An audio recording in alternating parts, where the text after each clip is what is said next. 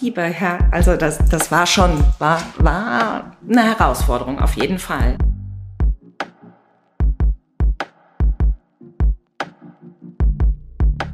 Es wurde ein äh, bunter Blumenstrauß unterschiedlicher ähm, Behandlungen aufgeführt, damit quasi im Prinzip auf die Summe gekommen ist.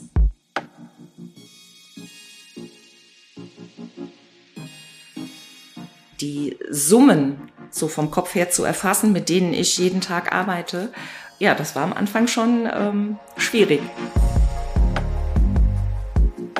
Versicherungen. Jeder braucht sie.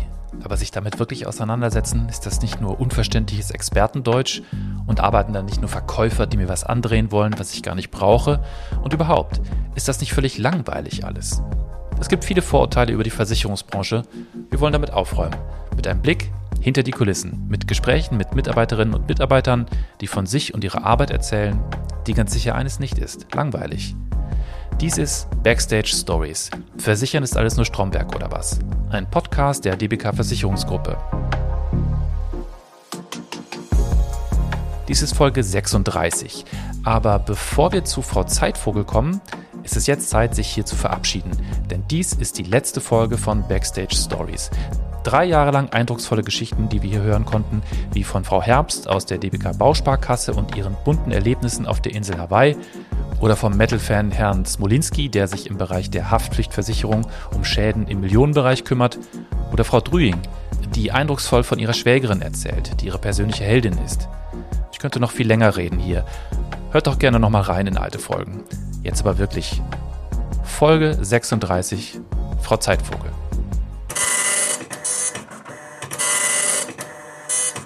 Ja, ähm, halt mein Name ist Andrea Zeitvogel und äh, ich bin jetzt seit äh, elf Jahren bei der DBK. Ähm, in meinem Leben vor der DBK sozusagen hatte ich eine Ausbildung gemacht zur medizinischen Fachangestellten, habe ähm, fast 20 Jahre ähm, in einer Gemeinschaftspraxis gearbeitet und habe letztendlich dort ähm, aufgehört, weil die Praxis ähm, aufgehoben wurde. Die Kollegen hatten sich getrennt. Und dann habe ich äh, fünf Jahre im Krankenhaus beziehungsweise in einer Rehabilitationsklinik, Kardiologie und Orthopädie in der Pflege tatsächlich gearbeitet, ähm, was mir total viel Spaß gemacht hat. Ähm, brenne auch nach wie vor noch dafür und schätze die Kollegen sehr, die ähm, die Stellung in diesen Zeiten in der Pflege noch halten. Ne? Mhm. Und ähm, habe mich aber dann irgendwann entschlossen, ähm, nochmal einfach andere Wege einzuschlagen und ähm, andere Dinge auszuprobieren. Ne? Und äh, da war ich halt mit 42, habe ich dann nochmal im Prinzip von vorne angefangen, als Quereinsteiger die Ausbildung durchgezogen und ähm, ja, und bin jetzt total happy. Mir gefällt sehr gut. Ich bin in ähm, einer tollen Abteilung gelandet. Ähm, wir haben ähm, ein unheimlich nettes Team.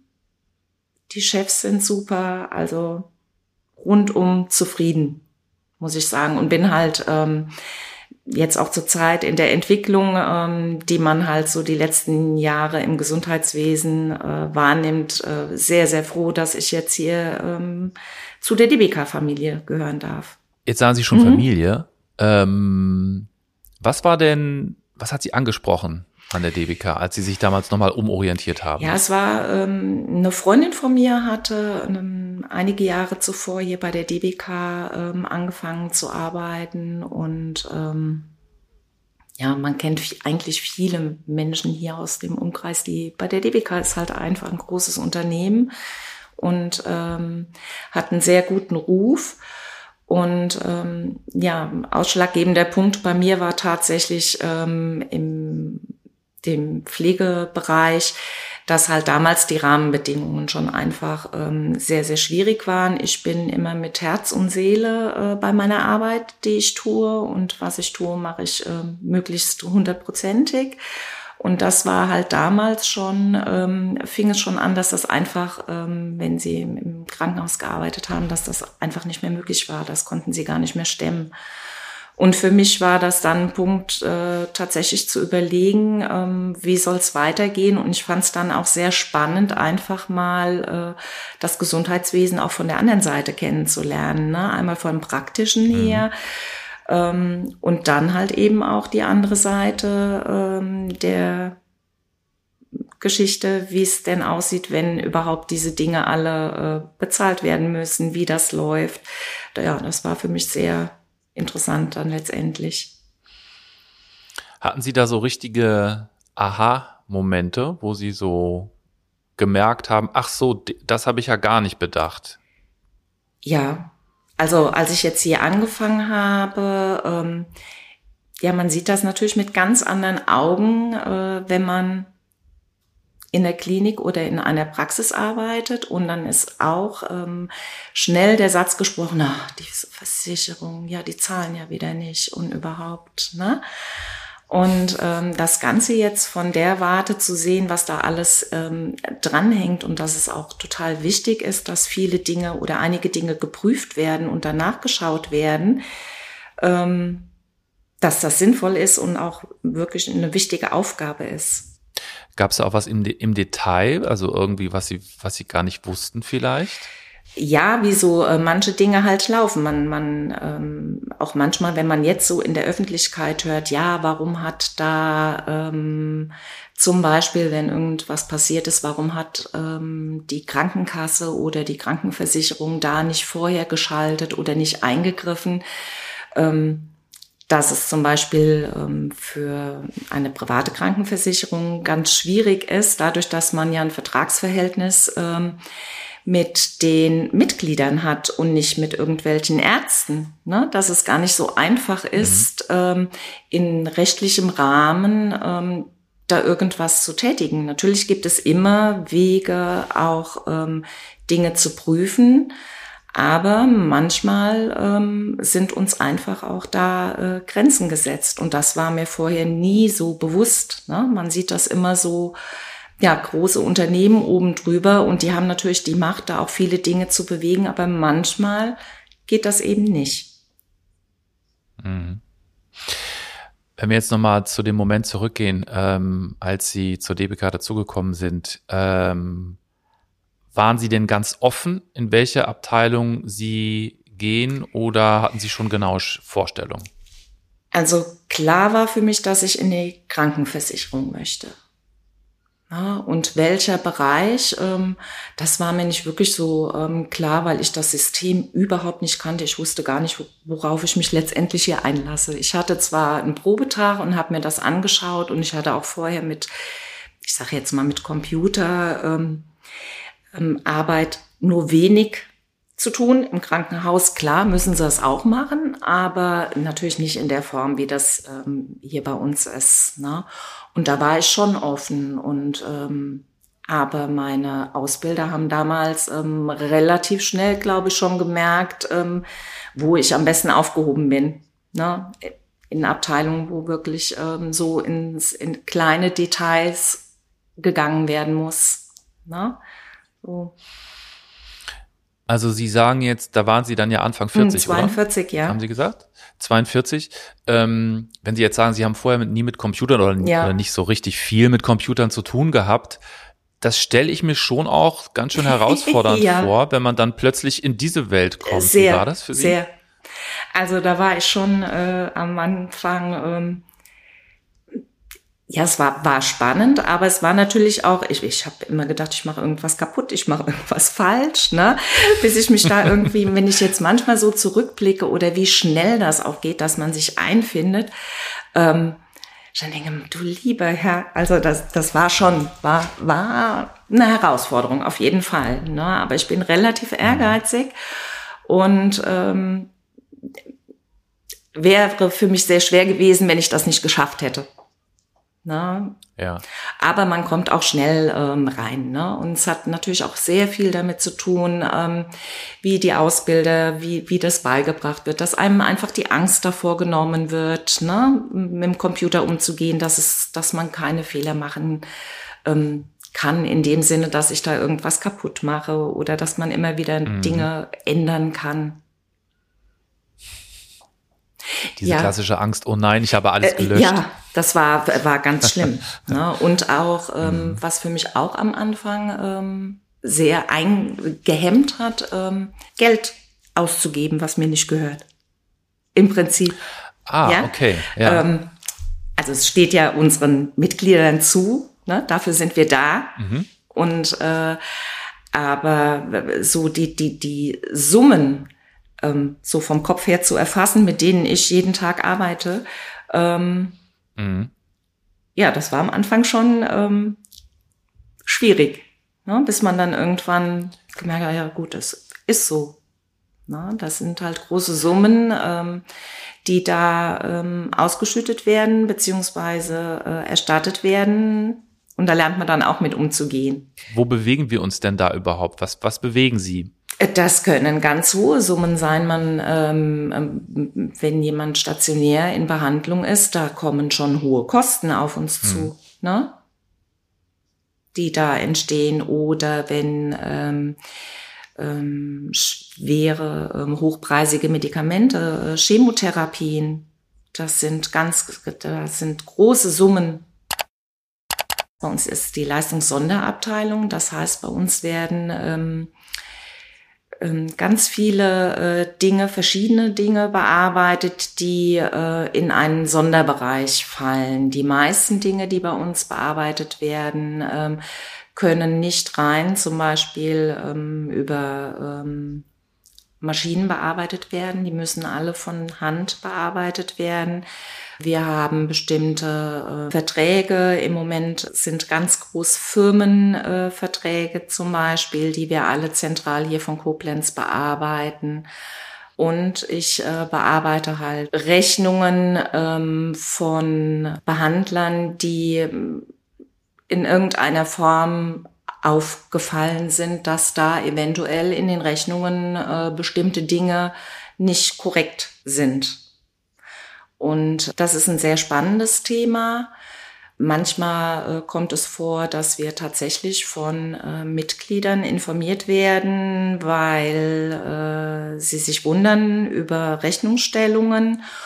Und ähm, dann wird halt unsererseits im Prinzip geprüft, ähm, ob die Rechnungen formell richtig ausgestellt sind, ob Rechnungen entsprechend gesetzlicher Bestimmungen äh, der Gebührenordnungen korrekt gestellt sind. Also wenn ich es jetzt für mich zusammenfasse, Sie kontrollieren quasi schon eigentlich abgeschlossene Vorgänge nochmal nach, wenn irgendwas auffällig gewesen ist? Mm, manchmal äh, sind es abgeschlossene Vorgänge, aber ähm, das können auch Vorgänge sein, die in der Zukunft kommen. Können Sie das mal anhand von einem konkreten Beispiel erzählen? Ja, wir hatten äh, zum Beispiel von einem Mitglied ähm, eine Meldung bekommen, dass eine Behandlung durchgeführt wurde und das Mitglied hat sich über die Rechnung gewundert, weil auf der Rechnung, also vorher wurde äh, wohl eine Summe ausgehandelt oder ähm, vom äh, Behandler festgelegt, in welcher Höhe die Behandlungskosten ähm, sich befinden.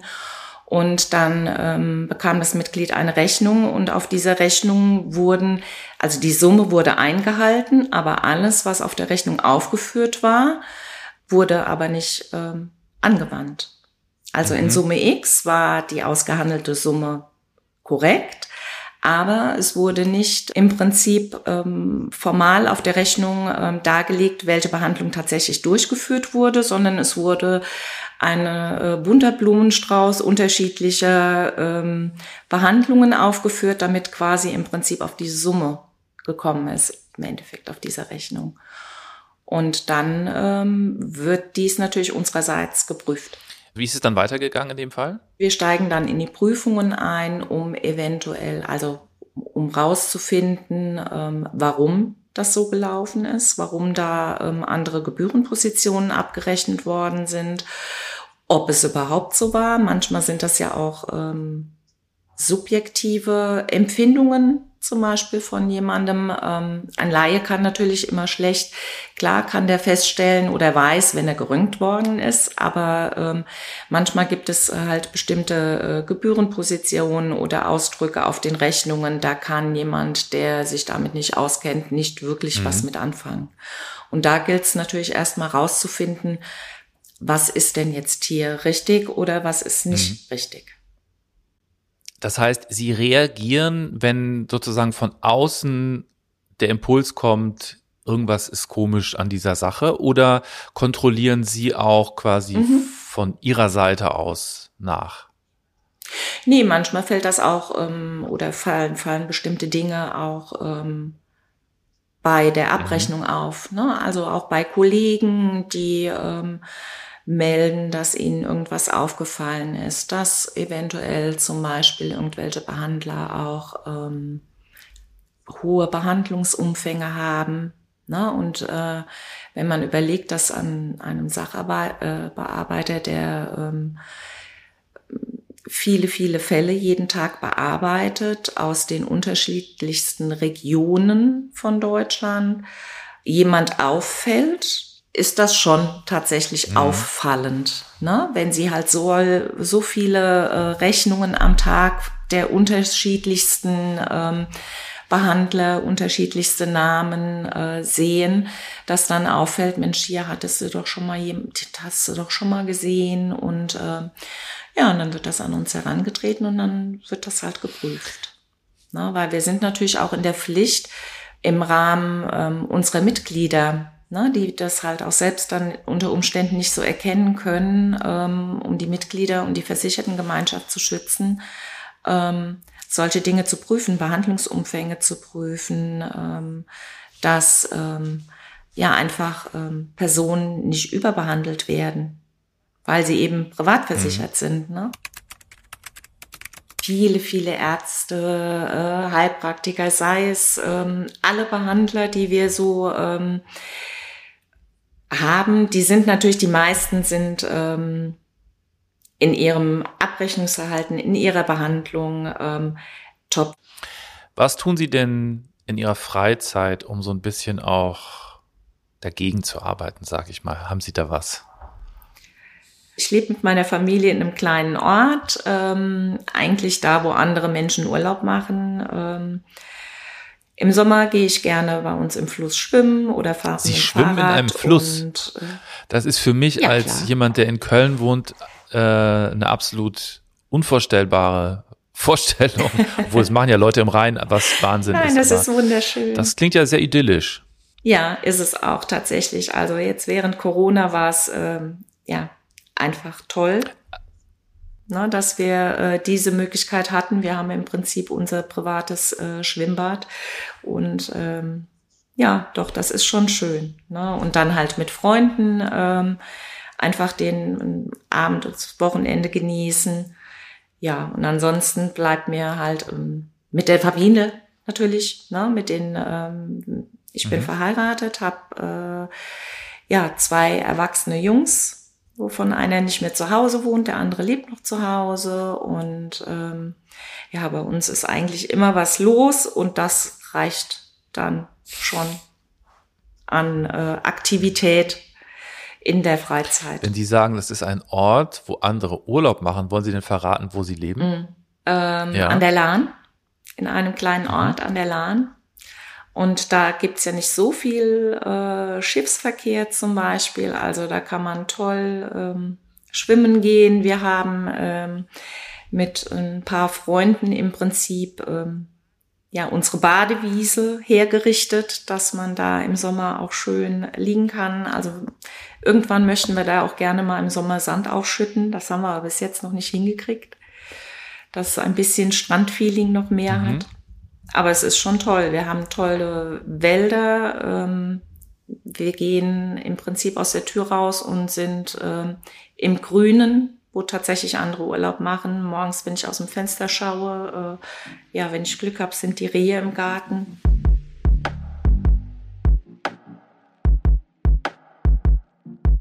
In den letzten drei Jahren haben wir viele unterschiedliche, eindrucksvolle emotionale, manchmal auch skurrile Geschichten gehört, aber eins hatten alle gemeinsam. Man merkt, wie sehr sich die Mitarbeitenden bei der DBK für ihre Mitglieder und Kunden einsetzen und dass sie ihren Job mit Herz machen. Und sie sind ganz bestimmt nicht wie die Comedy-Nummer Stromberg. Tatsächlich steht eine Philosophie im Mittelpunkt, bei der das Füreinander zählt. Wir machen jetzt erstmal eine Pause mit unseren Backstage Stories und wir hoffen, dass wir ein wenig mit Klischees aufräumen konnten. Im Frühjahr 2024 gibt es auf diesem Kanal aber etwas Spannendes Neues. Also seid gespannt und hört gerne wieder rein.